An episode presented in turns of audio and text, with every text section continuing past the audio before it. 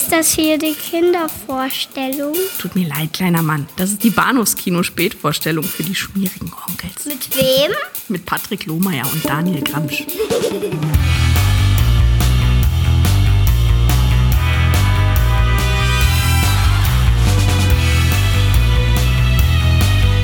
Hallo und herzlich willkommen zu Episode 260 des Bahnhofs Kino Podcasts. Mein Name ist Patrick und bei mir ist der Daniel. Hallo. Hallo. Ja, genau so geht's mir auch. Ja. Mal Nicht gucken. nur ist es jetzt, ja. Mal, ich, ich, ich, bin, ich bin gespannt, ob wir, ob wir äh, heute Abend den Podcast länger durchhalten als die Filme, die wir geguckt haben. Mm, nee. Vermutlich nicht. Äh, wobei einer ist ja relativ kurz, nämlich der zweite, über den wir heute Abend reden. Max Headroom, 20 Minutes into the Future. Ja, sind beide relativ kurz. Der andere ja, geht ja auch wie nur eine Stunde 18 oder so. Äh, ja, also was um Ja, eine Stunde 18, die sich sehr, sehr lang anfühlen, muss man sagen. Mhm, mh, mh. Aber wir haben es ja nicht anders gewollt und wahrscheinlich auch nicht anders verdient und äh, wussten darüber noch gar nichts, beziehungsweise irgendwo vielleicht im Hinterkopf hat es geschlummert, aber es war uns so nicht bewusst. Dies ist der sechste Jahrestag unseres Podcasts. Heute uh. auf Veröffentlichungstermin. Aha, Dieses, diese. Episode ist unser Podcast exakt sechs sexy Jahre alt. Herzlichen Glückwunsch. Und dann, und, dann, und dann eine solche Filmauswahl. Aber trotzdem, ja. alles Gute. ja, äh, wir haben sechs Jahre gebraucht, um uns in die äh, vierstelligen Hörerzahlen pro Episode so hoch zu wuchten. Und, und wir brauchen äh, nur einen Podcast, um das wieder kaputt zu machen. Viel Spaß dabei. Richtig. Du hast die Flasche wie den Nagel auf den Hinterkopf getroffen. Ja. So sieht's nämlich aus. Denn äh, das haben wir noch gar nicht erwähnt. Wir reden zum zweiten oder zum ersten heute Abend über den ja türkischen Film uh, Three Mighty Men oder Three Big Men, Three Giant irgendwas Man, glaube ich. Ja, Giant Man. Ücdev Adam. Ücdev Adam, auch mhm. bekannt als äh, Spider-Man vs. Captain America und Ensanto. Mhm. Oder, was ich ja wirklich erstaunlich fand, der Film ist auch für Amazon Prime-Kunden kostenlos im Stream abrufbar. Ach was. Bei diesem doch nicht gerade äh, kleinen Weltkonzern unter dem Namen Superhero Force.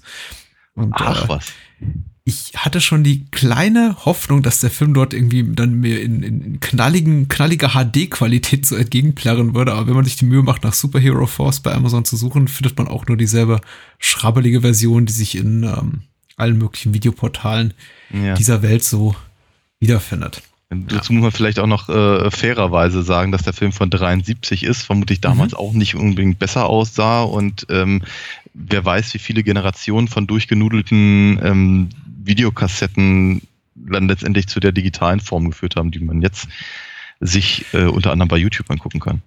Oh ja, oh ja. Ich glaube, bevor so die, die, die, die Polizei oder das Ordnungsamt, wer auch immer da aufgeräumt hat, irgendwie Anfang, Mitte der 90er, standen diese ganzen Videokassetten auch noch bei meinem Lieblings-türkischen äh, Lebensmittelhändler immer so hinter der Ladentheke ja. an mhm. ja. äh, meterhohen Videowänden. Mhm. Und äh, der hatte bestimmt auch ein paar Kopien von ja, Evil, Evil Spider-Man dort stehen. Ja, in der Tat. Hm.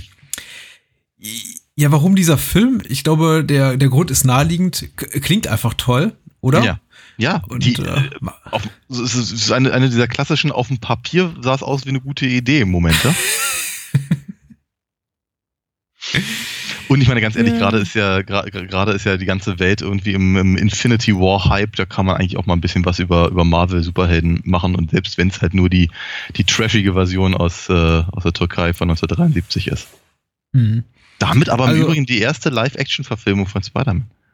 Ja, muss man auch mal gesagt haben. Und äh, durchaus auch ein populärer Film, wie ich festgestellt habe, bei, bei YouTubern, die ja sowas irgendwie auch gerne mal irgendwie durch den Kakao ziehen oder ähm, rezensieren. Und ich glaube mhm. auch der Meinung waren, die seien auf ein besonderes Perle gestoßen. Wenn man sich dann aber solche Beiträge und auch einige Blogbeiträge, die ich jetzt zu dem Film gelesen habe, durchliest, kommt man relativ schnell, glaube ich, wie die Rezensenten zu dem ernüchternden Schluss. Ja, so, so richtig hält der Film nicht das, was der, der tolle Titel verspricht. Ja. Das Plakatmotiv, was auch ganz toll ist, äh, mit, mit Captain America, der so Ketten zerfetzt und im Hintergrund schwingt sich Spidey irgendwie dem Zuschauer entgegen und Santo blickt das, äh, dem, dem blickt Cap über die Schulter. Und mhm. zwischen Caps Beinen räkelt sich eine, eine Frau in gerade noch vorhandenem, äh, zerschlissenem Leibchen. Ja. Ein Enkelklinger, ja, sehr schön. ähm, ja, in der Tat, der, äh, es ist leider, muss ich auch ganz ehrlich sagen, es ist eigentlich nicht mal ein Film von der Sorte mit dem Kasten Bier wird er lustiger. Hm? Ähm, was, was, was, was wir ja damals festgestellt hatten, als wir über den äh, türkischen Star Wars gesprochen haben. Hm? Ich habe hier das Gefühl, das Zeitraumkontinuum würde sich einfach nur noch mehr dehnen. Ja, ja. Dem Film fehlt da wirklich so der, der Irrsinn, den türkische Star Wars inne hatte. Nicht nur, weil äh, Cüneyt Achkin ist der Hauptdarsteller von, von hier Der Mann, der die Welt rettet, den wir vor sechs Jahren rezensiert haben. Insofern passt es auch ganz gut zu unserem Geburtstag. Der ja. war aber immer so, so eine richtige Rampensau und das, das fehlt im Film eben auch, genau wie die, äh, die Regie, also die, die Regiekünste des türkischen Star Wars Regisseurs. Das irgendwie einfach, ja, man, man will sich irgendwie nicht so viel trauen und hat im ja. Grunde einen, einen klassischen, ja, Krimi gemacht, mhm. äh, mit Superheldenfiguren drin, ohne sich wirklich über deren, deren Genesis oder irgendwas zu, zu scheren, aber dazu gleich mehr. Mhm. Ich glaube, wir müssen die UFDB-Inhaltsangabe vorlesen. Nein, oh, mache ich nicht. Es gibt eine, das ist ein Einzeiler. Ich möchte sie nicht vorlesen, sondern lieber die Wikipedia tatsächlich Inhaltsangabe vorlesen, weil die gibt wenigstens ein bisschen, bisschen mehr her. Okay. Mhm. Und auch die lässt im Film tendenziell besser klingen, als er ist. äh, Regie führte äh, Tefik Fikret Uçak, äh, sei noch dazu gesagt. Und die Hauptrollen spielen Aytekin Akaya, äh, Yavuz Seligman und äh, als Spider-Man Denise Erkanat. Äh, ich glaube, keine Namen, die man sich merken muss oder kann okay. oder sollte. Äh, mutmaßlich haben sie in 500 weiteren Filmen hm. mitgespielt in, der, mhm. in ihrem Heimatland, von denen wir äh, in hiesigen Gefilden nichts wissen. Ja. Leider. Oder zum Glück. Ich weiß es nicht. Mhm.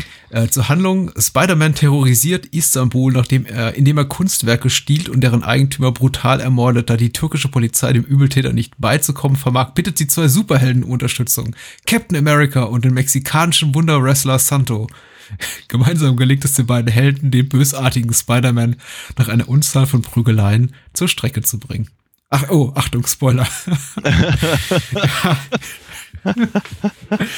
ai, ai, so. Ai. Ja, Was schön. haben wir da für einen Film vor uns, Daniel?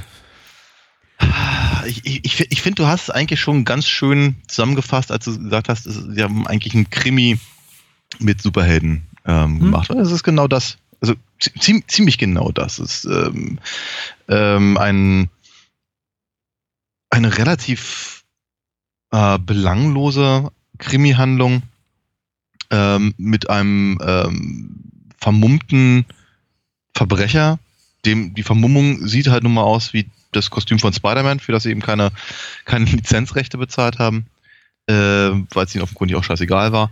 Ähm, und äh, der benimmt sich halt sehr untypisch für, für das, was man so von Spider-Man kennt. Mhm. Ähm, und ähm, die Istanbuler Polizei wendet sich eben nun mal an, an, an, an im Prinzip an Detektive, die eben zufälligerweise auch diese, diese Kostüme tragen. Ne? Wobei sie ja durchaus Captain America und Santo genannt werden. Das ist ja nicht eine, nicht äh, irgendwie eine Erfind Erfindung basierend auf ihrem, auf, auf, auf ihrem Äußeren, sondern mhm. nein, es sollen offenkundig wirklich Captain America und Santo sein. Während Spider-Man mhm. nicht Spider-Man ist. Mhm. Man ist ja gerade durch, diese, durch dieses inflationäre Aufkommen von, von Superhelden-Blockbustern in den Kinos mittlerweile so so konditioniert einfach auf dieses Subgenre, dass man gar nicht mehr in Frage stellt, warum die eigentlich ihre Kostüme tragen. Äh, und der, ähm, also äh, äh, dieser Film hier, mhm. äh, Adam, offenbart, das finde ich so einer der wenigen positiven Aspekte oder interessanten Aspekte daran wieder so, äh, offenbart so den, den, den Irrsinn hinter dieser mhm. äh, dahinter dies eigentlich zu tun, weil im Grunde ja sehen wir eigentlich vor uns ein, ein etwas, ein, ein bisschen sleasige Tatort-Variante, aber im Grunde ja. nicht so wahnsinnig viel mehr als äh, ja so ein äh, Krimi-Szenario, in dem sich dann, weiß nicht, Axel Prahl und Jan-Josef Liefers mit Martin Semmelrogge prügeln und dabei eben lustige Kostüme tragen. Denn ja, die, die, es gibt eben eine ganz normale Krimi-Handlung und immer wieder sehr, sehr, sehr, sehr ausufernde Gesprächsszenen, in denen die einfach in irgendwelchen gesichtslosen Büros rumstehen und von dem äh, Istanbuler Komizei Polizeichef gebrieft werden dazu, was sie jetzt als nächstes tun sollen. Zwischendurch torkelt auch noch mal irgendwie äh, Captain Americas äh, namenlose Freundin ins Bild und sagt, ah, schön, dass du da bist, mach mal deinen Job. Aber im Grunde ist das eben ein, ein relativ äh, 0815iger Krimi. Hm. Bloß eben dann, wenn es zur Sache geht, Da sie ziehen, an. äh, Ja. ziehen sich eben Kostüme an. Und, und Santo trägt, glaube ich, auch tatsächlich aber nur einmal seine Maske, Ja, stimmt. was so ein bisschen schade ist. Richtig. Mit Masken gehen sie relativ spärlich um. Ähm, Cap darf ein bisschen mehr seine Maske tragen und Mhm. Spidey nimmt die, glaube ich, nie ab. Ähm, doch einmal beim Sex, aber da sieht man sein Gesicht nicht. War bestimmt total clever. Äh, ich meine, immer, immerhin lassen sie Captain America sagen, dass sein, dass seine, dass seine, äh, sein Kostüm kugelsicher ist, was man ja dann auch Mhm. später äh, sehen darf. Was im Übrigen, das ist aber auch, also genau, genau das wäre auch so ein Moment, der wäre vermutlich bei Turkish Star Wars sehr, sehr komisch gewesen. Hier ist, ist, ist ja nicht so lustig, wenn sie ihm ein paar Kugeln gegen vom, vom Offscreen gegen seine Brust werfen, die dann abprallt. Das hätte, hätte das Potenzial, wirklich absurd lustig zu sein, weil es so, so herrlich schlecht ist. Ist es aber gar nicht. Das, Mhm. ich, ich, ich, ich finde, der Film, also so, um, um mal eine ganz kurze Lanze zu bre brechen für ihn, äh, er gibt sich schon viel Mühe aus seinem, aus seinem nicht vorhandenen Budget, irgendwas zu schustern, was halbwegs passabel sein darf. Ähm, Ja.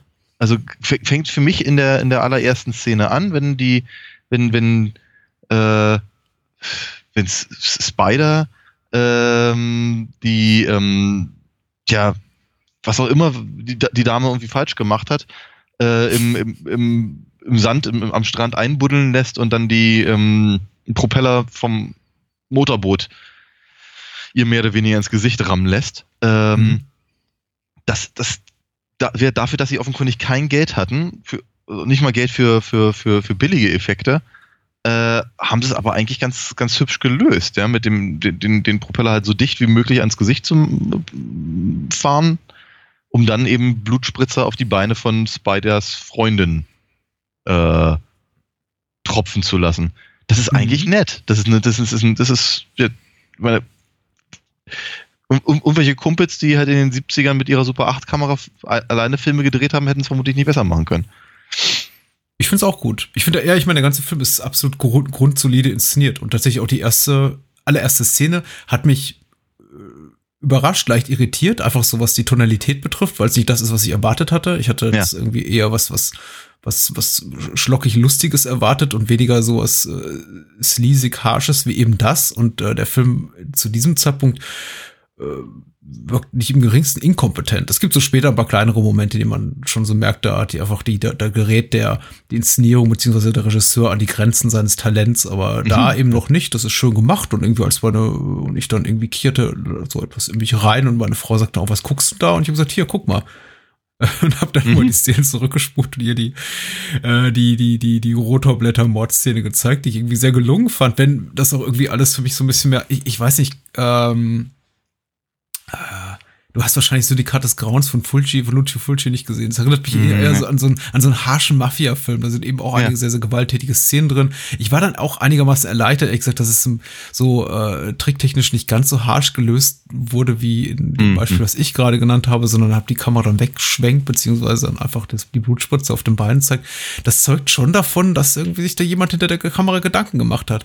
Ja. Aber dann kommt eben der relativ lange Vorspann mit den Texttafeln und Bildchen und Das fand ich aber auch noch charmant, muss ich ganz ehrlich sagen. Ich meine, ein, bisschen, Ja. ein bisschen anstrengend und hand, hand, an, ein bisschen anstrengend und zu lang.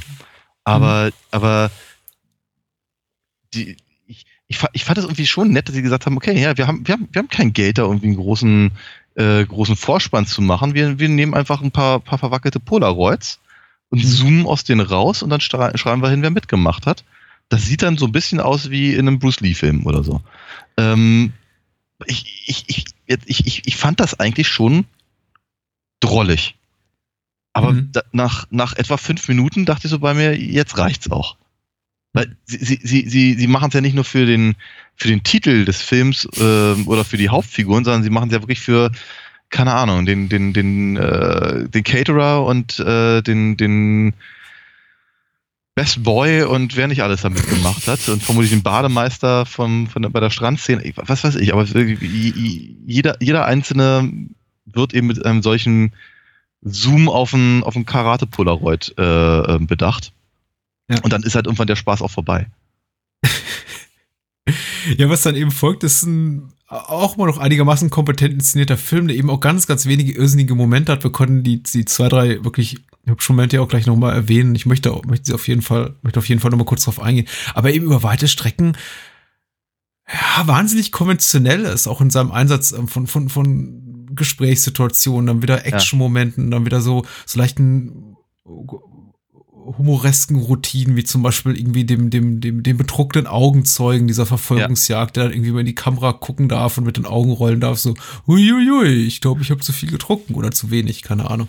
Es ist, es ist alles so, es ist eben alles so stereotyp, Ja. generisch, konventionell, wie eben auch neun von zehn Hollywood-Filmen dieses Mhm. Subgenres, ähm, was eben schade ist und äh, weil allein die Prämisse gibt so viel her und schürt so große Erwartungen. Ich meine, gerade Spider-Man als Bösewicht, man, äh, meine Erwartungsverhaltung war eben auch, dass sie irgendwas aus den Charakteren machen, dass sie eben natürlich das Santo Santo sein darf und irgendwie Captain America irgendwie Züge hat seiner Comicbuchvorlage und genauso wie bei Spider-Man, dass er eben zwar klar ähm, nicht der Spider-Man ist, den wir aus den äh, Stan Lee Jack Kirby Comics kennen, aber dass er eben auch äh, entsprechende Steve- Fähigkeiten mitbringt. Steve Steve Ditko. Ditko, Entschuldigung. Äh, dass er eben entsprechende Fähigkeiten mitbringt, zum Beispiel. Ja. Weiß ich, Spinnennetze schießen kann oder, weißt du nicht, besondere akrobatische Talente hat. Aber nee, das sind eigentlich nur drei körperlich einigermaßen fitte Herren, Ja. die sich Die durch sich die gerne- Gegend kloppen. ja. Die, und, und die gerne so eine Kostüme anhaben, ja. Mhm. Ja, ja. Ähm, ich meine, wenn, wenn sie sich kloppen, das ist ja, das ist ja auch wiederum nicht mal schlecht. Es ist, äh, es, es kann natürlich, es kann natürlich nicht der mit, mit, wie sagen, äh, äh, ausgeklügelter Choreografie anderer Filme, also auch gerade jener, jener, jener Tage, ähm, Anfang, Anfang der 70er, mithalten. Hm. Aber sie geben sich Mühe. Sie geben sich Mühe, dass das halt irgendwie halbwegs passabel aussieht. Und äh, ich habe in einem, einem, in einer online bloggigen Rezension dazu äh, gelesen, wie sich einer darüber lustig gemacht hat, äh, wie ähm, Captain America sich da am, an so einem Kabel irgendwie hochschwingt und nach links und nach rechts tritt und so und dann wieder runterkommt und das fand er wohl alles nicht akro akrobatisch genug. Und ich dachte so bei mir, da das offenkundig kein, kein Stuntman war, äh, dachte ich so, naja, mach mal nach. Also, ja, an, an, an, so, an so einem Kabel in, äh, halt äh, sich, sich, sich hochschwingen, an quasi die, die, die Arme auf dem Rücken gedreht, festhalten und dann nach links und nach rechts treten. Ich fand das jetzt nicht ganz verkehrt. Wir, natürlich, nein, es sieht nicht gut aus. Es ist halt, wie, es ist, da fehlt halt, fehlt halt die Raffinesse ähm, und so, aber es ist, es ist nicht so, als wären die, die, die völlig undurchtrainiert oder, oder un, äh, untalentiert in, in, ihren, Mhm. in ihren Bewegungen. Ähm, sie sind, Nö.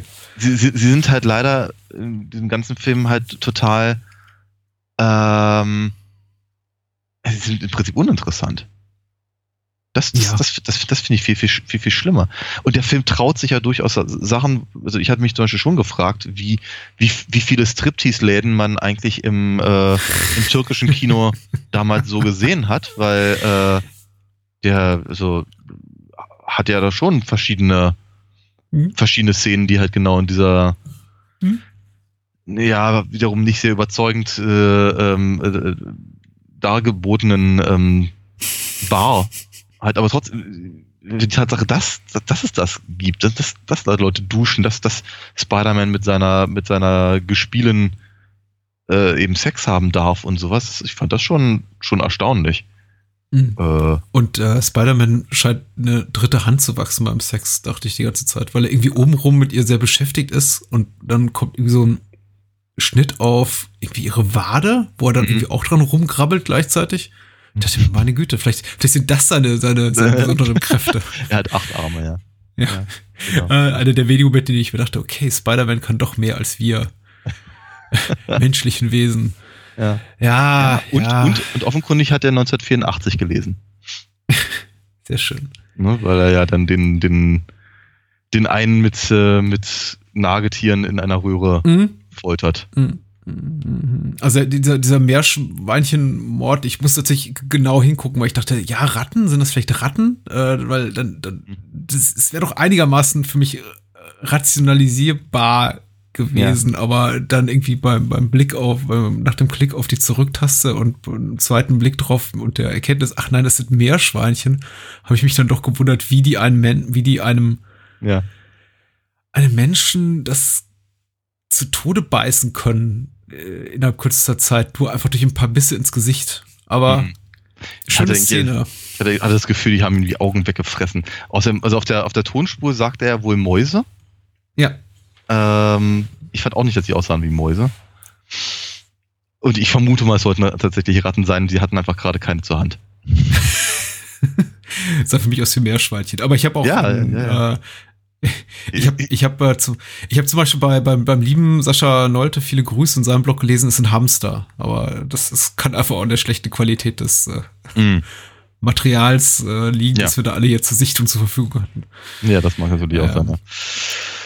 Ja, Aber, aber wirklich eine von vielen schönen Mordszenen. Da trumpft der Film für mich so ein bisschen auf. Ich bin jetzt äh, kein, kein äh, hier äh, Gorbauer, der irgendwie nur darauf wartet, dass irgendwie die, die, die, die, die, die, die, nächste, weiß nicht, die nächste Haut wegfetzt und irgendwie Blut, Blut spritzt. Aber tatsächlich, der, der hat mich schon an den, an den relativ kreativen Mordszenen ein bisschen gefreut, weil eben der Film sonst so flach ist und auch teilweise brav, muss ich fast sagen, in seiner, Mhm. in seiner Konstruktion. Wenn dann eben solche Momente kamen, wie der Hamster, Meerschweinchen, Schrägstrich, Ratten, Mäuse, sonst was, Mord oder irgendwie diese, dieser, dieser Tod durch, durch, durch Schiffsrotoren oder auch dieser, ich weiß nicht, was das ist, so eine Art Grillspieß oder Dönerspieß, äh, Duschmord. Dusche? Ja. Ja, äh, da hab ich, dachte ich schon so, ah, okay, das ist, äh, so, Oh, so, so tickt der Regisseur.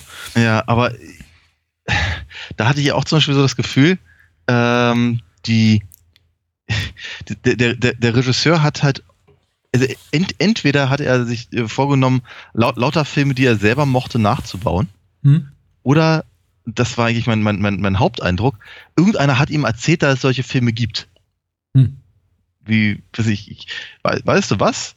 Ich war mal in Amerika und da habe ich, äh, hab ich gehört, da gab es einen Film, da wird einer unter der Dusche ermordet. Und der Regisseur hat gesagt, geile Idee, das nehme ich damit mir, äh, mit, mit rein. so, so in etwa. Ja, und ähm, es ist, äh, ja, es ist, äh, aber nochmal gesagt, es ist halt, es ist halt nicht mal besonders komisch dabei.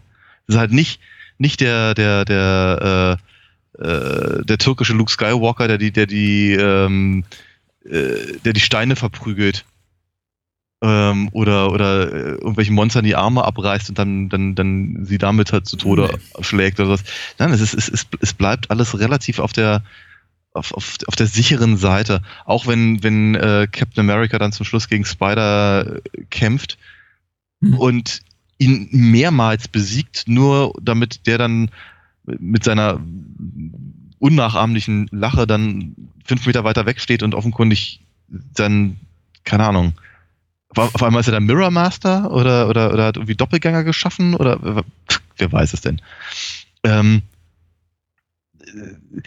äh, selbst bei sowas dachte ich dann halt mehr an, ähm, an, an, an, an Phantomas oder über, über weite Ja. Strecken erinnert er mich, äh, erinnert mich zumindest, zumindest die Anlage von Spider-Man als, äh, als, als Bösewicht äh, so ein bisschen an, an, an Diabolik oder sowas. Ähm, aber es ist eben, ja, es, es bleibt, es bleibt halt alles irgendwie unoriginell. Hm. Schade. Also, schade.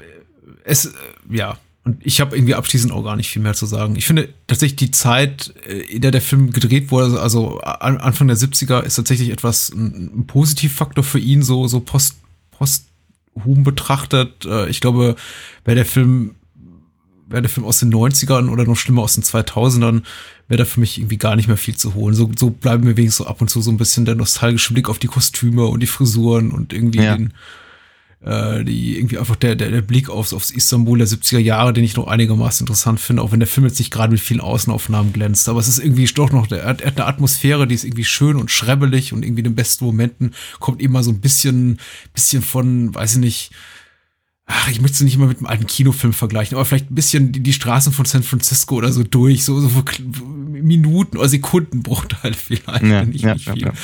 ja. Ähm, ja, lustig ist der Film auch nicht so richtig mitreißend, auch nicht. Er hat, er hat eben skurrile Momente, die sind ganz schön. Also besonders skurril fand ich, dass die meisten Figuren, egal ob gut oder böse, relativ apathisch eigentlich auf, auf die, die, die, die, den Irrsinn, der um sie rum passiert, so reagieren und irgendwie, selbst an diesem Hamster, Meerschweinchen, Ratten, Mäuse, irgendwas Mord, dann Spidey einfach nur sagt, äh, hier, die, die Party ist vorbei, lass uns nach oben gehen. Und äh, Mhm, also es mhm. passieren irgendwie die komischsten Sachen und wir reden hier von erwachsenen Männern, die sich irgendwie nach Belieben oder eben auch nicht ihre irgendwie äh, nackt ausziehen oder halbnackt ausziehen oder Kostüme anziehen, nur um dann eigentlich genau dasselbe zu machen wie das, was sie vor ohne Kostüme gemacht haben.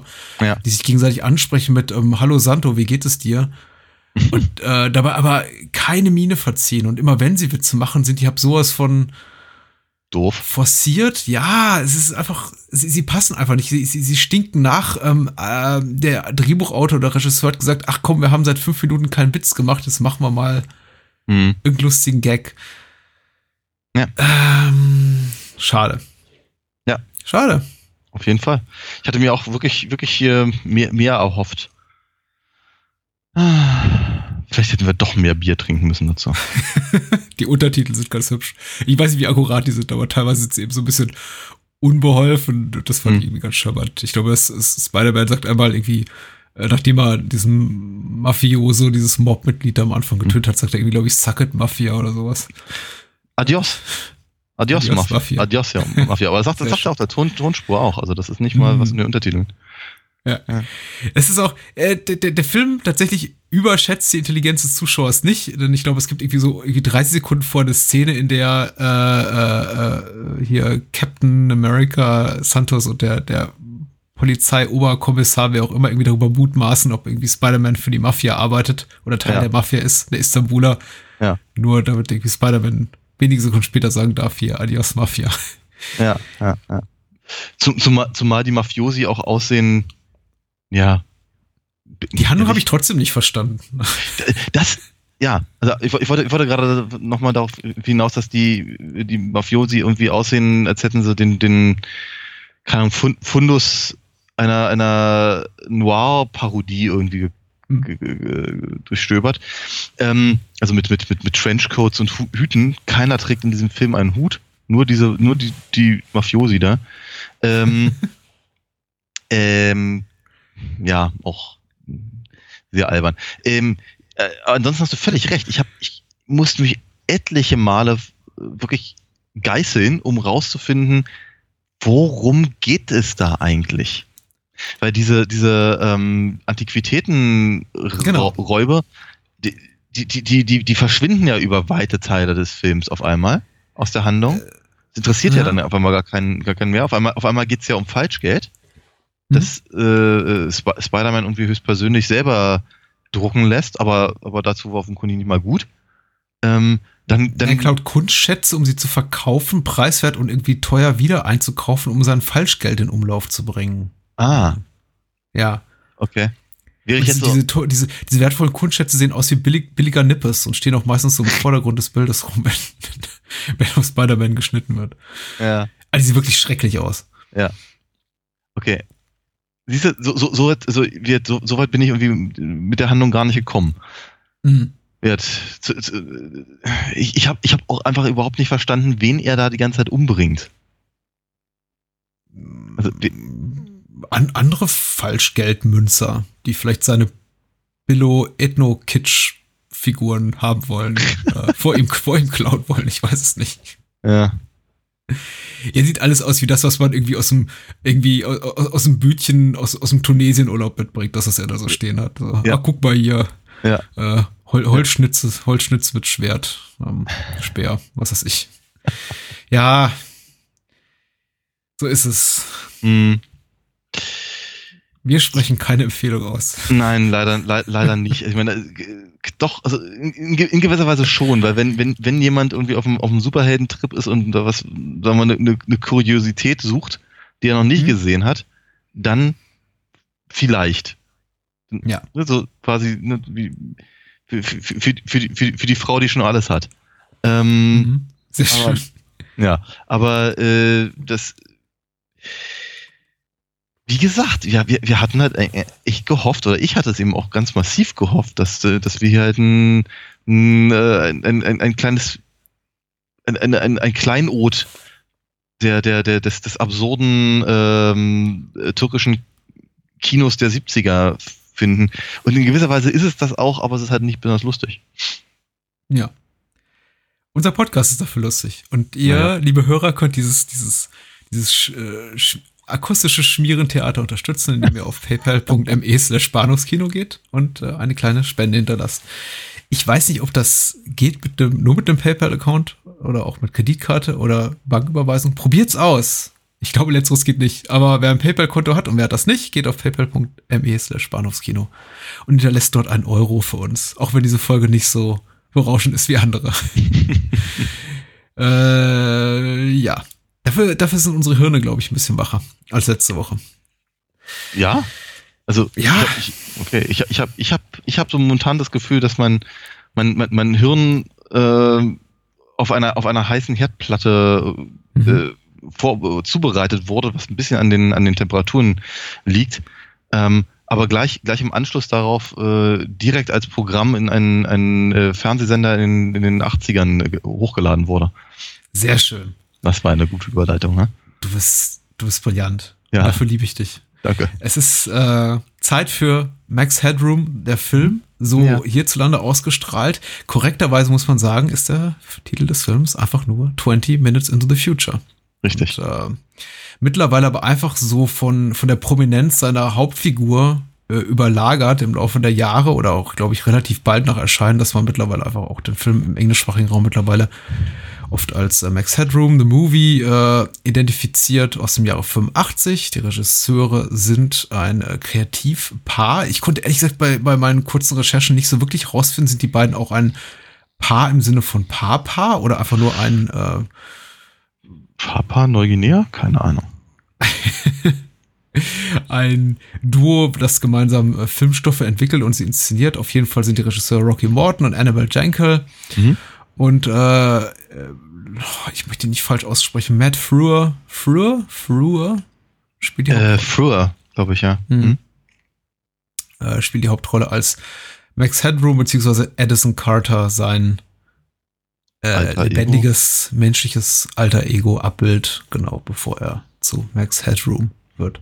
Mhm. Inhaltsangabe, kurz und knapp, von UK 501 bei der UFDB. Irgendwann in der Zukunft gigantische TV-Stationen beherrschen die Welt, unter ihnen die größte Network, Network 23. Äh, Star Reporter Edison Carter ist einer heißen Sache auf der Spur, die für ihn tödlich endet. Um nichts mehr dem Zufall zu überlassen, wird sein Nachfolger durch einen Computer generiert. Max Headroom, der Deus Ex Machina, ist geboren. Doch sein Programm ist fehlerhaft. Max, äh, Max stottert und entwickelt ein ungewolltes Eigenleben, das den Mächtigen der Mächtigen Mächtigsten der Mächtigen sehr zu schaffen macht. Okay. Äh, abschalten, Ausrufezeichen steht dann da. Ich weiß nicht, ob das UK 501s Urteil über den Film ist, aber.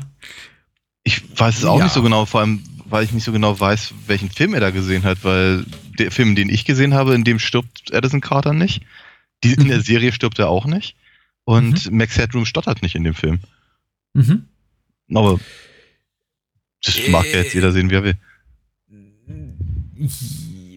mit der Stott über die Stottersache ließ sich noch streiten, über den Tod definitiv nicht. Nein, das stimmt, ja. er überlebt. Ähm, also zumindest, zum, zumindest, ich meine, so, so viel kann man ja vielleicht vorneweg schon mal sagen. Max Headroom kommt gar nicht so viel in dem Film vor, wie man es vielleicht gerne hätte. Ähm, und ähm, er hat, er hat noch nicht ganz, ganz so viele von den Manierismen, die man, die man kennt, wenn man mhm. ähm, damals MTV geguckt hat. Ja. Ich habe den Film jetzt zum ersten Mal gesehen. Äh, okay. Wie geht's dir? Denn mir war tatsächlich Max Headroom wirklich auch nur ein Begriff aus ein, zwei Episoden der TV-Show, die, glaube ich, auch eher, eher, so auf Drängen des amerikanischen Markts produziert wurde. Ich glaube, damals für HBO. Nicht, dass mhm. mir HBO damals im Griff war, aber ich habe eben nur ein, zwei Episoden der Fernsehserie gesehen. Mhm. Aber primär war mir eben Max Headroom als, als MTV-Einspieler ja. äh, von diesen Videoclips äh, bekannt. Wie geht's dir da? Ähm, äh, ähnlich, ehrlicherweise. Also äh, ich habe ich hab mehr, ich, ich glaube, ich habe ein paar mehr Folgen gesehen von der, von der Fernsehserie damals. Schlag mich bitte nicht tot, aber ich glaube, sie lief auf RTL. Ähm, mhm. Und ähm, Schlag mich bitte nicht tot. Naja. Äh, ich habe sie auch auf RTL gesehen. Ich glaube, ich bin mir auch ziemlich sicher, es war RTL. Ja, ja, es würde, es würde, es würde, es würde passen, ne? Die haben irgendwie alles, Mhm. alles eingekauft, was irgendwie so ein bisschen nach Geld roch. ja natürlich. Ähm, so, jedenfalls äh, bin ich bin mir aber nicht sicher, ob ich die, den Film gesehen habe. Ich weiß nicht genau, ob RTL den als als Pilotfilm gezeigt hat, weil de facto sind die ersten beiden Folgen oder zumindest die allererste Folge der Fernsehserie, die eben ja von von, von, HBO kam, ähm, oder von ABC kam. Äh, ich weiß es Ich nicht mehr so genau. Es ist auf jeden Fall, es ist eine Channel 4 Produktion, also Ja. es, sind, es ist eine, definitiv eine britische Produktion, aber eben, Ja. glaube ich, wirklich die Popularität von Max war, glaube ich, größer in Übersee als Mhm. in europäischen Gefilden, möchte ich meinen. Ja, jedenfalls, jedenfalls die, die Story kannte ich, aber ich bin mir relativ sicher, dass ich den Film so noch nicht gesehen hatte. Aber Mhm, da, mhm. wie gesagt, äh, sie die gesamte Story nachgefilmt haben mit, mit nur wenigen Szenen aus diesem, nennen wir den jetzt einfach mal Pilotfilm, ähm, kann es eben auch sein, dass ich einfach nur die ersten beiden Folgen geguckt habe. Aber ich weiß es halt einfach nicht mehr so genau. Ähm, ja, natürlich war mir Max Headroom äh, ein Begriff und ich war, ich fand das alles wahnsinnig komisch damals. Ähm, und entsprechend habe hab, ich ja dieser, dieser Serie sehr, na- äh, sehr, äh, na, wie sagt man, meine Güte, ich, ich stotter heute was rum. Ich rede heute wie Max Headroom. Meine Güte. ich war ganz heiß drauf. Ich wollte ganz dringend diese Serie sehen. Ja, klar. Ähm, und ich erinnere mich, dass ich damals als, als, als Teenager gar nicht so angetan war, weil sie eben bei Weitem nicht so komisch war, wie ich es gehofft hatte. Mhm. Und weil eben Edison Carter mehr im, im, im, im äh, Vordergrund stand und gar nicht mal so sehr, so sehr Max. Und ähm, ja. Ich muss aber sagen, im Nachhinein hat mich die Serie zumindest von ihrem, von ihrem Stil her relativ stark geprägt, einfach durch diesen, durch diesen Steampunk, äh, Steampunk, sag ich, den cyberpunkigen Ansatz. Mhm. War vermutlich eine der ersten ähm, Berührungspunkte meinerseits mit diesem, mit diesem Genre. Ähm, ich glaub, weil ich, verm ich vermute mal, ich habe die Serie gesehen, weit, weit bevor ich Blade Runner geguckt habe oder sowas. Mhm. Äh, Ja, so, so, so geht es vermutlich auch. Ja. Ich habe sie, glaube ich, weniger bewusst wahrgenommen, als du damals. Das muss wirklich auch in den Anfangstagen von RTL gewesen sein, einfach weil ich dir ja auch ein paar Jährchen hinterher bin. Und ich glaube, so im, im zarten Alter von äh, sechs, sieben, acht, als ich die wahrscheinlich gesehen habe, sie doch nicht irgendwie, ich mir einfach noch nicht so, so komplexe Gedanken gemacht habe über die, über die Thematik und die Charaktere, wie du es vielleicht schon irgendwie im, im frühen Teenageralter dann gemacht hast. Ja. Keine Ahnung, alles jetzt irgendwie viel Kaffeesatzleserei. Ich kann mich auf jeden Fall nicht mehr sehr konkret daran erinnern, jetzt wirklich die Serie verfolgt zu haben. Ja. Ich weiß, dass wenn ich die Gelegenheit hatte, auf jeden Fall äh, Max Headroom nicht verpasst habe. Irgendwie MTV hatten wir nicht, das habe ich dann später mal beim Kumpel äh, im, im, Nachbardörfchen gesehen. Aber Mhm. wenn dann mal auf RTL eine neue Folge lief und meine Eltern gerade mal weggeguckt haben, ja, da war ich auf jeden Fall auch dabei. Und ähm, ich sage jetzt immer so ganz selbstbewusst, als würde es stimmen, es war definitiv auf RTL, aber du hast ja recht, auf welchem anderen Sender hätte es laufen sollen. ja. Weil woanders soll das laufen, außer zwischen, weiß nicht, Hans Meiser und dem Lila Launebär. Das ist, das Ja, passt ja. einfach auf RTL. Ja, ja, klar. Ähm, seit Da lief das ganze gute Zeug. seit, seit, genau, aber seit eins hätte es noch vielleicht sein können. Ich, ich, ich weiß es, ich weiß es auch nicht mehr. Äh, ja, nee, es, es, würde, es würde passen zum Equalizer und zu äh, zum Hulk und zu ähm, Knight Rider und naja. Ah, Ne? Dienstagabend 19.15 Uhr Night Rider. mein wöchentliches Highlight.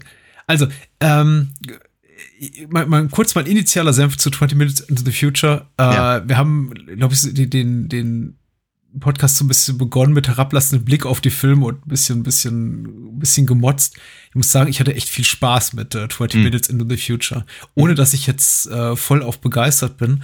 Ja. Aber es gibt, gab viele, viele Momente jetzt in diesen, glaube ich, gerade mal 55 Minuten, die der Film dauert, dieser Fernsehfilm, die mir sehr gut gefallen haben. Ja. Und nicht zuletzt einfach auch, dass es eine wirklich äh, spürbar eben auch europäische, britische Produktion ist und der man eben auch ansieht, die hat, die ist tatsächlich in irgendwie einer Realität verhaftet, die ist nicht so weit weg von unserer, weder, Mhm. weder zeitlich noch räumlich und Mhm. zeigt eben auch Dinge, äh, von denen sich offenbar die äh, Macher, über die sich offenbar die Macher auch wirklich Gedanken gemacht haben. Also was so ihr, ihr dystopisches Zukunftsbild betrifft. Einige Sachen sind vergleichsweise harmlos, wenn man sie irgendwie mit dem vergleicht, was es heute schon alles so gibt. Mhm. Zum Beispiel diese, diese Blip-Words, Mhm. äh, die Ne, sicher klassische nicht. AdWords, also, also genau Werbeclips auch von 30 auf 3 Sekunden, wie sagt man, Reduzieren. konz reduzieren, konzentrieren und irgendwie den, den Zuschauer beballern mit irgendwie Informationen, die normalerweise in einem Zeitraum, der zehnmal so lange andauert, äh, innerhalb von, von, von drei Sekunden beballern, was dann dazu führt, dass äh, irgendwie ein, ein komplexer äh, physikalischer Vorgang ausgelöst wird, der die menschlichen Mhm. Körper zum, zum Platzen bringt. Das ist schon, das ist schon schlau. Das sind irgendwie auch so die, die Ideen, die mir wirklich gut gefallen haben an dem Ja. Film. Max Ja. Headroom habe ich ein bisschen vermisst. Der kommt ein Mhm. bisschen wenig vor, aber doch insgesamt hatte ich Spaß, muss ich sagen.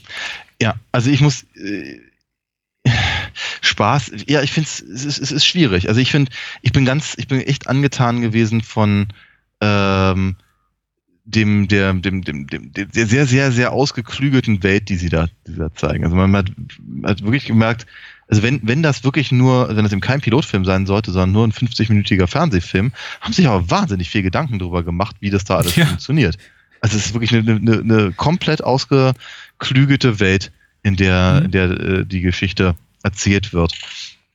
Ähm, die Figuren teilweise etwas stereotyp, ne? also äh, Edison Carter halt das, das, das journalistische Wunderkind, äh, Mhm. Der, ähm, ich habe ich hab leider seinen, seinen Namen vergessen, aber ähm, der, der die Blip-Words äh, Bryce. Hm.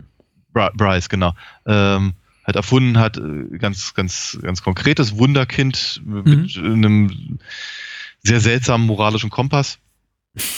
Ähm, aber auch irgendwie, irgendwie ganz verhältnismäßig klassisch als, als Charakter. Genauso auch die, die beiden äh, Henchmen. Ähm, und äh, also ich, ich, weiß, ich weiß zum Beispiel auch noch aus der Serie, äh, hier wie hieß er, Blank Reg, glaube ich. Mhm. Äh, Ja. fand, ich, fand ich eine ganz, ganz furchtbare Figur, die mir furchtbar auf den Senkel gegangen ist. Einer der wenigen Leute, die ja seine, äh, seine, seine Figur auch in der Serie gespielt haben, genauso wie im Film. Mhm. Ähm, und ich fand den, ich fand den halt doof, aber auch das ist wieder eine, auch, auch das ist eine sehr, sehr, sehr, sehr klassische Figur. Ähm, dieser, dieser, dieser, der, der alte Punk. Ja, und Mhm. ähm, ja, weiß ich nicht genau. Ähm, oder auch Amanda ähm, äh, Best Pace ähm, äh, Rolle, diese, diese Computer-Dame da. Ich meine, ganz ehrlich, genauso, so- genau, genau so eine Figur hat es dann auch damals nochmal im, im, im, in der Flash-Fernsehserie gespielt. Hm. Ja, aber äh, ganz abgesehen davon ist aber eben tatsächlich die dieses ganze, das ganze Wesen der, ähm, des, des, des Fernsehens und die, ähm, die Art und Weise, wie das konsumiert wird und Mhm. wie die, ähm, die, die Fernsehbosse halt über die, die Gefährlichkeit der Blipwords äh, redet und sowas. Das, das, das ist alles sehr, sehr, sehr, sehr clever gemacht und sehr, sehr interessant. Ich hatte das Gefühl, da scheint das eigentliche Interesse der Filmemacher gelegen zu haben. Ja. Und eben nicht unbedingt in der, ähm, in der, der Origin-Geschichte von, von, von Max Headroom. Ja. Was ich, ich habe wirklich das Gefühl, dass er, er, wie du schon auch richtig gesagt hast, der Film hat unglaublich viele gute Ideen. Er ist unglaublich durchdacht. Man scheint, glaube wirklich, die Macher haben, haben diese, diese Welt, die sie da äh, entworfen haben, bis ins letzte zu Ende gedacht, durchdacht, äh, auch vermutlich, wie man dorthin gekommen ist, wie man an diesem Punkt in der äh, Historie gekommen ist, in der Medienhistorie, an dem eben äh, Medien so konsumiert und produziert werden, wie es eben dort gezeigt wird. Ich habe manchmal das Gefühl, sie haben da noch nicht, das mag aber einfach an einem Medium liegen oder der Zeit, der, in der der Film rauskam, eben Anfang 85, dass sie noch nicht so ganz das Vertrauen haben, auch in die Zuschauer oder vielleicht auch gab es da irgendwie Einsprüche seitens der des, des, des, des, des Programmchefs irgendwie des Fernsehsenders, der das dann irgendwie in, in, in Großbritannien ausgestrahlt hat, der gesagt hat, erklärt doch mal so ein bisschen, wa- was ihr da Mhm. macht. Ich habe so ein bisschen das Gefühl, manchmal ist die, die, die Erzählweise von 20 Minutes in the Future sehr, sehr expositorisch, sehr didaktisch, so, indem man auch gerade am Anfang ganz oft Figuren zeigt, die dann wirklich das ausformulieren, was da passiert und dann nochmal Mhm. erklären, was sind eigentlich genau Blipwords oder ich denke da auch an diese zwei äh, TV-Executives, die dann ähnlich wie bei Robocop dann da am Pissoir Ja. stehen und Mhm. hat einen Dialog führen aller, haha, zum Glück merkt keiner, dass wir äh, Mhm. ko korrupte TV-CEOs sind und hier ist unser teuflischer Plan, um Mhm. dem bösen Wer Werbepartner zu gehorchen und der, den aufrichtigen Reporter Edison Carter auszuschalten. Und zufällig Ja. wird das natürlich irgendwie mitgehört. Ähm, also das ist der Film manchmal ein bisschen sehr on the nose, möchte ich sagen. ähm, und das hat mich tatsächlich am Anfang am, am, einfach so ein bisschen irritiert, denn Film wie Robocop oder so hat es eben nicht mehr so in dieser in dieser Deutlichkeit gemacht oder musste es so machen und Mhm. äh, ich glaube gru- grundsätzlich irgendwie die die die Meisterwerke dieses Subgenres des des ähm, Cyberpunk Science Fiction Films möchte ich jetzt mal bezeichnen und der der Zukunftssatire die haben es auch nicht so Nötig? möchte ich mal sagen. Mhm. Ja, äh, Brazil zum Beispiel nicht, mit dem der, dieser Film ja auch vieles teilt. Ja. So was seine ganze Atmosphäre betrifft. Nicht zuletzt auch diesen Kaffeeautomaten, der Mhm. mit, mit, dem, mit dem Benutzer redet und sofort irgendwie äh, ein, ein, ein Formular in die zentrale Beschwerdestelle schickt, wenn, Ja. dem Kaffeeautomat gegenüber jemand äußert, wie beschissen der Kaffee schmeckt. Das erinnerte mich auch an sehr, sehr an, an, an Ja. Brazil, ohne jetzt die technischen Mittel zu haben. Ja. Aber ja, da ist eben einfach die äh, 20 Minutes into the Future einfach noch so ein bisschen konservativer, so ein bisschen, ein bisschen schüchterner, einfach in seiner Erzählweise, einfach nicht ganz so mutig und ganz, ganz so vorne heraus. Ja. Ähm, und das schränkt für mich das Vergnügen so ein bisschen ein. Im Großen und Ganzen muss man aber sagen, allein dadurch, dass was er einfach an Ideen und auch an Plot in seine relativ kurze Laufzeit packt, wird, wird er nicht langweilig. Da würde man heute wahrscheinlich aus dem, was dort gezeigt wird, erstmal äh, würde, daraus, würde man daraus äh, heutzutage Tage- wahrscheinlich einen, ja, einen 150-minütigen Film stricken. Mhm. Oder eine zehnteilige Ah. Serie, ja. Ja. Mhm. Ja, stimmt schon. Stimmt schon. Wobei, wobei der Film ist ja nicht völlig ohne Längen.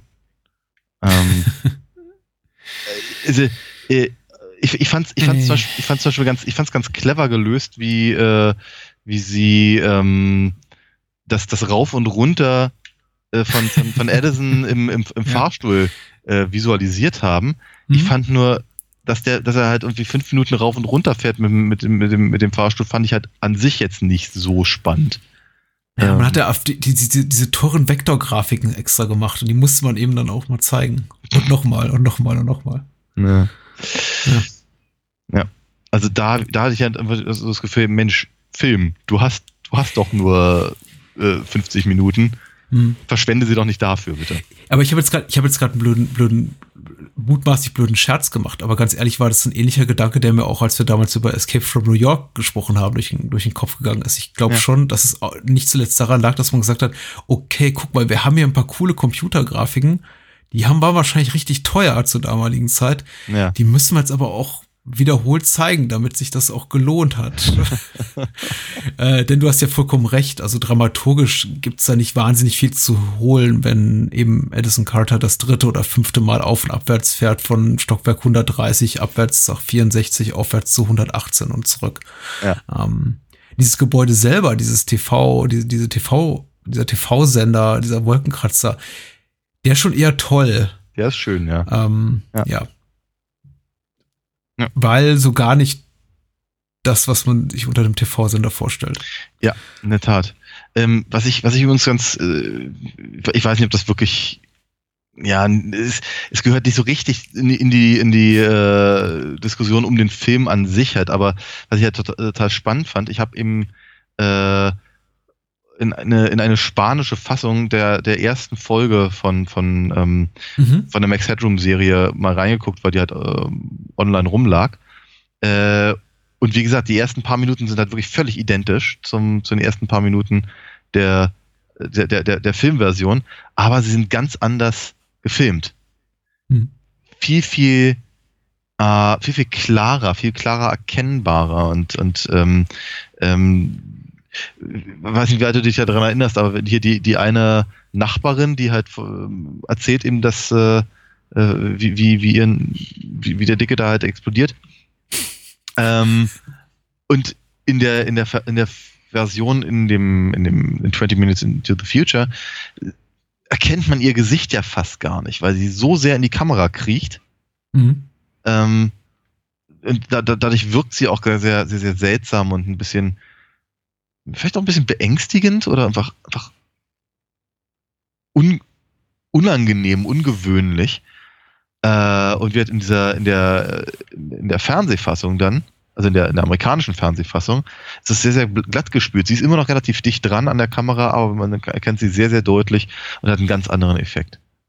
Mhm. Und also die, allein die, allein die Machart äh, der ersten paar Minuten, die halt ähm, Carter bei, der, bei, seiner, bei seiner Arbeit außerhalb der, ähm, des, des, des Hauptplots praktisch zeigt, oder Mhm. Vorbereitung des Hauptplots zeigt, ähm, da haben sie, ich, hab- ich habe mal so das Gefühl, äh, sie, sie, sie machen in solchen Momenten das ein bisschen wett, was sie, was sie an anderen Stellen sich eben nicht trauen. Mhm. Also auf der visuellen Ebene trauen sie sich eine ganze Menge, wenn sie aber gleichzeitig eben relativ abziehbare äh, Figuren haben oder eben äh, so die, die, die, die, die, den, den, den Bezel Exposition rausholen, permanent. Ja, ja, ja. Ja, der, der, der Film macht eben sehr viel über seinen, seinen Look, über seine Ästhetik. Und dadurch irgendwie fällt so gar nicht so störend auf, dass eben uns offenbar einfach viel Hintergrundwissen fehlt auch zu den, zu den handelnden Figuren. Wir erfahren ja zum Beispiel niemals, wer diese, diese Senderchefs da alle sind. Die haben ja irgendwie Namen. Der eine ist der Programmdirektor, der andere ist irgendwie Geschäftsführer. Auf jeden Fall, also zumindest war das jetzt, war das jetzt mein Empfinden. Ich, ich habe sie irgendwie alle nur als Menschen wahrgenommen, böse Menschen, die irgendwas da zu entscheiden haben. Ja. Und am Ende ist es ja auch jemand, äh, der dann irgendwie quasi so die, den Befehl gibt, den einen äh, äh, Programmchef da ans, ans Messer zu liefern. Auch wiederum so eine Figur, von der ich mich dann fragte, also wenn dann irgendwie Edison Carter seine, seine Kamera auf ihn hält und sagt, hier, Mhm. ich stelle dich jetzt zur Rede und, und, und, und, und, und zeig, was für ein korrupter Laden irgendwie Network 23 wirklich ist, äh, taucht eben diese einige bärtige Figur auf, am Ende, die dann von der ich eigentlich gar nicht genau weiß, was Ja. er da macht, von der wir dann einfach annehmen müssen, ah, okay, das ist wahrscheinlich nochmal der, der Boss vom Boss und der hat dann irgendwie noch mehr zu sagen. Und der sagt dann, okay, go ahead und damit endet Ja. dann auch quasi dieser Film. Ja, also der, der, der, der Bärtige ist der, der, der, der Grossman, oder Mhm. Gross, ja, ich glaube Grossman hieß er. Ähm, ja, und im Prinzip die ganze Zeit versucht davon zu überzeugen, die Blipwords abzusetzen. Ja. Und Grossman scheint halt der, der, äh, ja, der, der, nee, der große Chef zu sein, halt im Prinzip von Channel thir- äh, 23. Ähm, der, der halt äh, die, die, die Werbeeinnahmen nicht verspielen möchte. Also, Hm. aber, aber du hast natürlich völlig recht. Ich, ich, ich weiß auch nicht mehr, wie der Bärtige tatsächlich hieß und welche Position er inne hat, außer dass er eben jemand ist, der offenkundig Grossman innerhalb der ähm, des, äh, dieses, dieses äh, Schlipsträger-Meetings ähm, auch mal sagen kann, dass er, dass er, dass der gerade Scheiße baut. Mehr erfahren wir tatsächlich von dem auch nicht. Das ist Ja. ein, ein, einer der guten Schlipsträger. Ja. Also, der, der Film ist eben auch äh, in, in der Hinsicht eben so ein bisschen, also seine Figuren trifft, so ein bisschen ein, ein Enigma und ich finde das auch ganz, ganz sympathisch. Ich will, glaube ich, gar nicht mehr über Bryce, dieses in der Badewanne sitzende Wunderkind wissen, als dass er einfach ein, irgendwie dieser, dieser durchgedrehte, technophile Irre ist, als der hier port porträtiert ist. Aber er hat wahrscheinlich auch eine unheimlich interessante Origin-Story. Ich meine, wie kommt jemand wie er dazu, irgendwie so ein Ja. so ein mutmaßlich 17-jähriger Junge, der irgendwie sein Leben bevorzugt in, in, in der Badewanne am Computer sitzen verbringt, dazu für einen, äh, für den größten TV-Sender im englischsprachigen Raum oder der Welt zu arbeiten und dafür irgendwie Ja. äh, Werbebotschaften zu programmieren. Ja. Ich weiß es nicht, aber ich muss es auch nicht wissen. Denke ich mal. Nö, also War für den, zumindest mein Empfinden. ja, also ich, ich, ich das, das ist natürlich ein Vorteil von, von stereotypen Figuren. Oder die Ähm, beiden Schläger, die auch, also die, die, die beiden irren Ja. Schläger, der eine Herr mit dem, der, der, der, der dünne Mann und der eine Herr mit dem sehr markanten Bart. Einfach allein durch den, durch den Look und die, die Ja. Gestik und die ganze Attitüde der beiden, denke ich mir, höre hör ich ganz schnell auf zu hinterfragen, wie kommen die eigentlich an diesen sehr, sehr lukrativen Job für, weiß nicht, äh, äh, Me Medienbosse dort äh, die brutalen Handlanger zu spielen, weil sie offenbar wirken auf den zweiten Blick, als könnten sie irgendwie nicht mal, weiß ich nicht, ein Auto geradeaus durch eine Tüte steuern. Äh, Aber ja. naja. Wo, wobei man sich natürlich schon die Frage stellt, wozu brauchen eigentlich ähm, Me- Medienbosse halt brutale Handlanger? Aber Ja. In, in der Welt schon, auf jeden Fall. Und wenn, wer, wer weiß es. Ähm, nein, aber auf die Art und Weise funktioniert natürlich die Stereotypen ganz gut. Ich musste an ein paar Stellen so ein bisschen an ähm, äh, hier die, die, die, die BBC-Serie Neverwhere denken Mhm. ähm, basierend auf einem Neil Gaiman, Neil Gaiman-Idee. Ähm, äh, nicht, nicht konzeptionell, aber visuell durchaus. Und, und ähm, wird auch was, was eben so dieses ähm, Arbeiten mit, mit bekannten Figuren angeht. Ich glaube, das macht Gaiman auch ganz gerne.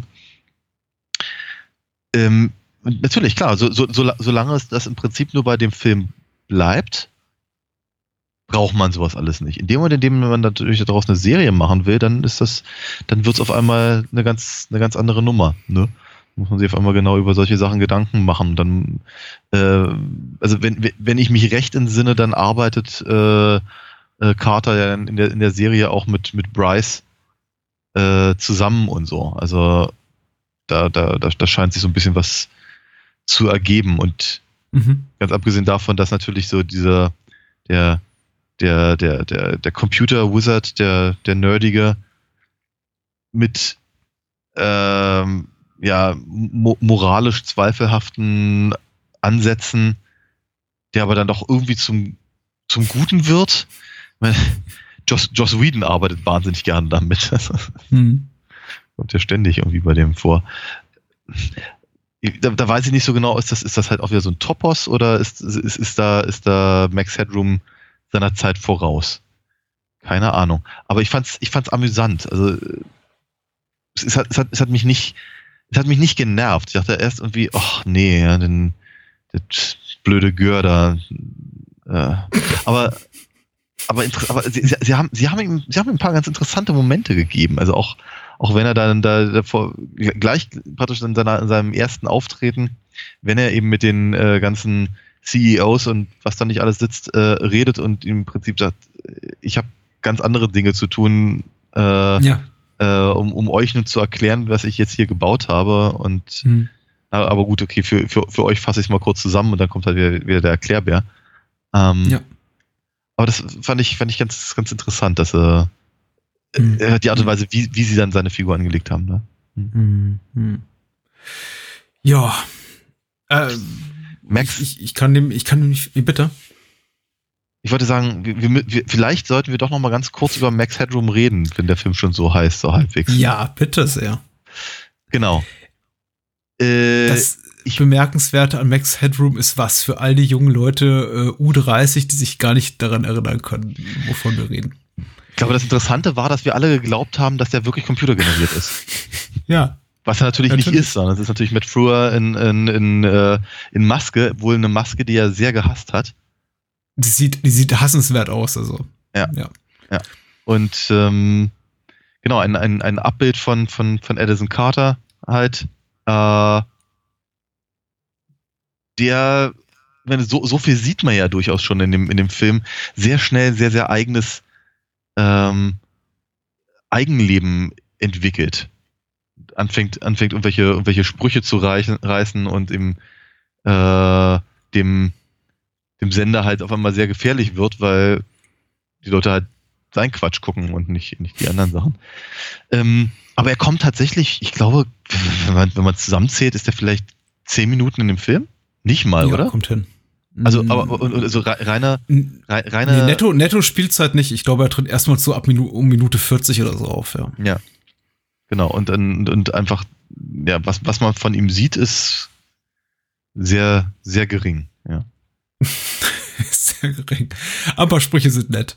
Ja. Äh, es ist, ich meine, äh, Reg, der äh, Eigentümer und alleinigen Moderator von Big Time Television muss eben einiges wegstecken an hämischen Sprüchen. Die sind aber auch teilweise ganz lustig. Aber es ist äh, vergleichsweise harmlos im Vergleich eben zu dem, was der Film vorher zeigt. Das hat mich eben auch ein bisschen überrascht, tatsächlich für einen Film dieses, dieses Baujahrs und eben aufgrund der Tatsache, dass es ein TV-Film ist, äh, dass man relativ viel Gewalt sieht und auch relativ viel geflucht wird in dem Film ähm, Shit und Damn aller Orten, irgendwie Leichenteile, die aufgesammelt werden, überhaupt die ganze Thematik hier mit ähm, auch, auch äh, Organhandel mhm, wird, wird, wird, aufgegriffen gegen Ende. Das sind alles schon sehr, sehr erwachsene Themen. Ne? Und äh, da finde ich es eben interessant und vielleicht auch dann irgendwann auch willkommen und auch ein bisschen eine Art von Erleichterung, dass eben äh, irgendwann so relativ kurz vor Schluss Max Headroom da rein grätscht und auch ein bisschen Leichtigkeit in den Film bringt. Der ja ich glaube, das ist auch eine Erwartungshaltung, die einige haben dürften. Ich hatte jetzt keine konkrete, aber ich denke mal, viele, die an Max Headroom denken, vielleicht auch eher an, an was Komödiantisches denken. Der Film ist durchaus eher harsh, so was seinen mhm. Ton betrifft. Also er hat zwar einen Humor, aber es ist eher so ein, so, so ein ganz, eine ganz zynische Tonalität. Also er ja. ist lustig, ohne dass er jemals zum Lachen ist. Er ist kurios, möchte ich sagen. Aber ähm, die Art und Weise, wie eben mit Menschen umgegangen wird, quasi als äh, äh lebende oder nicht mehr ganz so lebendige Ge Gebrauchsteillager und äh, ja. überhaupt äh, wie Konsumenten, auch, Konsumenten, die, genau. die dann konsumiert werden, ja. Das ist auch irgendwie okay, wenn mal so ein paar Menschen halt ein, ein, ein, ein eher, eher unangenehmen Tod sterben, wenn sie dann zu viel von diesen Blipbirds konsumieren, weil im Grunde äh, rechtfertigt der der äh, äh, das, das Einkommen, das damit generierte Einkommen, die Mittel. Und was sind schon so ein paar Tote, wenn man damit irgendwie 10 Millionen äh, Pfund Werbeeinnahmen scheffeln kann. Ja. Also äh, auch da hat halt der Film viel mit Brasil. Eben auch die Tatsache, dass man, glaube ich, nicht so viel hinterfragen darf. Ich habe gesagt, die, die Macher haben sich offenbar viel, viel Gedanken über, über, über die Figuren, über die Welten, in der sie leben, gemacht. Aber ja, ich verstehe die Motivation doch teilweise der Figur nicht wirklich. Und wie gesagt, sie werden auch nicht erklärt. Das ist jetzt nicht schlecht, ich, brauche ich brauche es irgendwie nicht. Aber sobald ich eben anfange, äh, dazu viel zu hinterfragen, dann offenbart der Film eben auch seine, so seine dramaturgischen, inszenatorischen äh, äh, Schwächen. Mhm. Ich, ich bin nicht selber unbedingt drauf gekommen, aber ich habe es in Einzelkritiken gelesen und dann habe ich ganz schön aufgehört, Kritiken zu lesen, die da gesagt haben, so, ja, äh, äh, der Film hat ja so ein paar nette Ideen, äh, aber äh, so, was so seine, seine, seine, seine seinen Plot betrifft, äh, hält, hält er keiner kritischen Betrachtung stand. Und mhm. das habe ich eben after the fact gelesen, nachdem ich, nachdem ich äh, 20 Minutes in the Future gesehen hatte. Und da ist mir zum ersten Mal aufgefallen, ich habe überhaupt nicht groß auf, auf den Plot geachtet. Ja. Nach der, nachdem die ursprüngliche, nachdem die eigentliche Prämisse des Films etabliert ist, äh, weiß nicht, äh, aufrechter, zynischer äh, Reporter äh, im Kampf gegen äh, korrupten TV-Sender, habe ich eigentlich abgeschaltet und äh, mir mhm. keine weiteren Gedanken darüber gemacht, ob das alles eben so Hand und Fuß hat, was wir da sehen.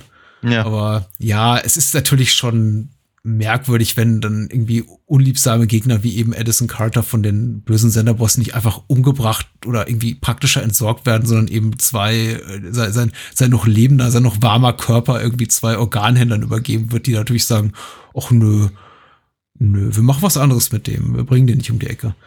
Ähm, hm. Das geht auch so ein bisschen in die Richtung, in die äh, Bond-Filme immer kurz vor Schluss gehen, wo dann eben der Bösewicht nochmal so seinen ganzen Plan offenbaren darf, bevor ja, ja. Bond dann stirbt. Ja, ich wobei, überlasse Sie jetzt diese Ex Exekutiermaschine, Mr. Bond, und verlasse den Raum und mhm. schließe alle Türen hinter mir. Sie werden nicht entkommen. Entschuldigung, du bist dran. Nein, aber das klang schon sehr nach Gerd Fröber.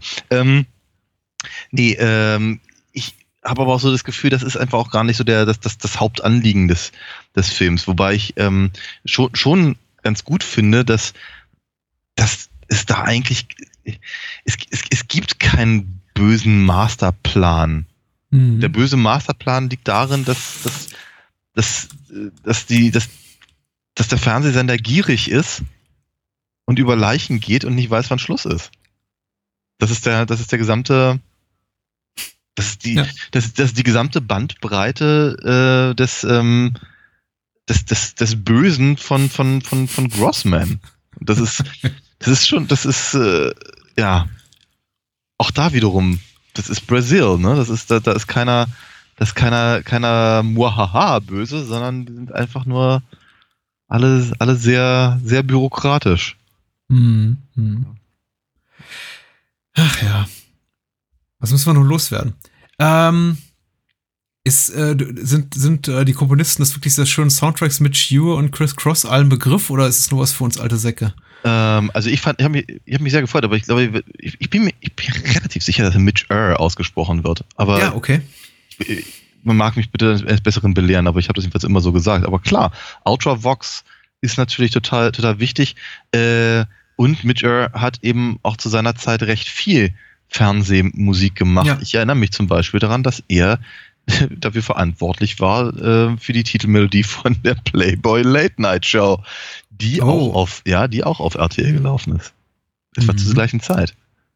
Mitch Ur ist auch äh, Komponist von, äh, von dem Band Aid Superhit uh, Do They Know It's Christmas. Ja, da hat er vermutlich einen schlechten Tag gehabt, ja. Ja. Und hat natürlich auch, äh, ja, äh, ich, ich glaube, unsere Generation ist Ultravox und, und Visage natürlich. Ja, natürlich, ja. Diese ganzen New Wave Bands auf jeden Fall noch ein Begriff und äh, Hits wie, äh, weiß nicht, Fade to Grey oder Dancing, Dancing with Tears, in My Eyes. Ja. Hört man immer noch gerne Ja. bei den beim, beim Besten der 80er, 90er und das Tollste von heute. Heute, ja. Genau, RTL Radio, genau die, die, die Radiosender, die wir gerne hören. ja. Und jetzt der Superhit von Ultravox. Ja. Ach nee. Die Ja, aber DJ mich- ich Coverversion von Ultravox. Ich habe hab mich aber sehr, sehr, sehr gefreut, dass er, dass er die Musik Ja. gemacht hat. Die ist gut. Ja, die ist guter gut. Song, ja. Völlig ohne Augenzwinkern. Äh, und überhaupt, äh, wie gesagt, ein bisschen über Gebühr geschimpft. Ich finde unsere Ausbeute heute Abend durchaus für mich 50-50 äh, mit leichter Tendenz zum Positiven, weil ja äh, selbst Spidey, selbst der türkische Spidey nicht komplett furchtbar war. Ich fand's okay und mit 55 Minuten ist ja auch 20 Minutes into the Future, selbst wenn man, selbst wenn es einem nicht äh, den, den, den Hut vom kahlen Köpflein reißt vor Begeisterung, immer noch, äh, bietet er immer noch genug Reizvolles, glaube ich, um, um Ja. sich nicht über die vertane Zeit zu ärgern. Auf jeden Fall. Also ich denke mal, also ich würde, ja, also ich, jetzt zumindest, zumindest was, was Max Headroom angeht, den würde ich durchaus empfehlen ähm, an, an, ähm, an, an Leute, die halt gerne gerne sich ein bisschen im, im, äh, im Cyberpunk äh, weiter, weiter bilden wollen, wenn sie ihn noch nicht gesehen haben. Ähm, oder weiß ich, keine Ahnung, wenn, wenn, wenn, wenn, wenn bereits alle Hefte von Tank Girl irgendwie durchgelesen sind oder sowas. Ja. Ja, und äh, falls ihr Ütstef Adam nicht gucken wollt, äh, keine Sorge, der nächste Avengers-Film nimmt, nimmt keinen Bezug auf die Handlung. Also, ihr könnt alle anderen Marvel-Filme nachholen, aber den auslassen. Was machen wir nächste Woche? Was ganz Uh, Tolles. Ja, nächste, nächste Woche, also genau genommen bleiben wir eigentlich total trashig. Ich weiß und- nicht, ob ich es bereuen soll, aber wir machen das jetzt. War das Trend? Nein, das böse Wort. Diese Wort. Filme allererster Kajüte und, und Äh, ja, erster Sahne, sowieso. über die wir nächste Woche sprechen. Was ja, machen das, wir, Daniel? das auch, das, ja, na gut, okay, aber sagen wir mal, also äh, immerhin haben wir, haben wir ein- einen Film, äh, haben wir einen Regisseur, der- dessen einer Film Mondo Trasho hieß, also von daher, das, das, Mhm. das passt schon. Ähm, wir reden nämlich über John Waters Polyester. Sehr schön.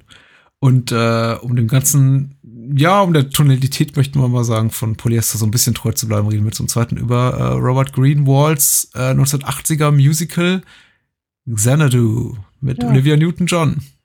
Und der Musik von ELO. Sehr gut. Ja. Da zeigen wir auch mal wieder unser Alter. Und äh, Äh. ich bin gespannt. Ich Ja. kenne sie beide nicht. Äh, Äh, ja. Mal gucken. ja, das ist ein schwacher Abgang, aber ist okay. Die Filme waren ja auch nicht gerade toll.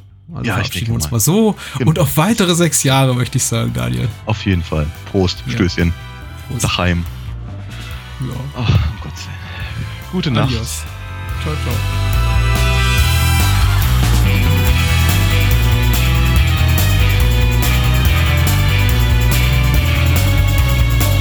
Das war Bahnhofskino.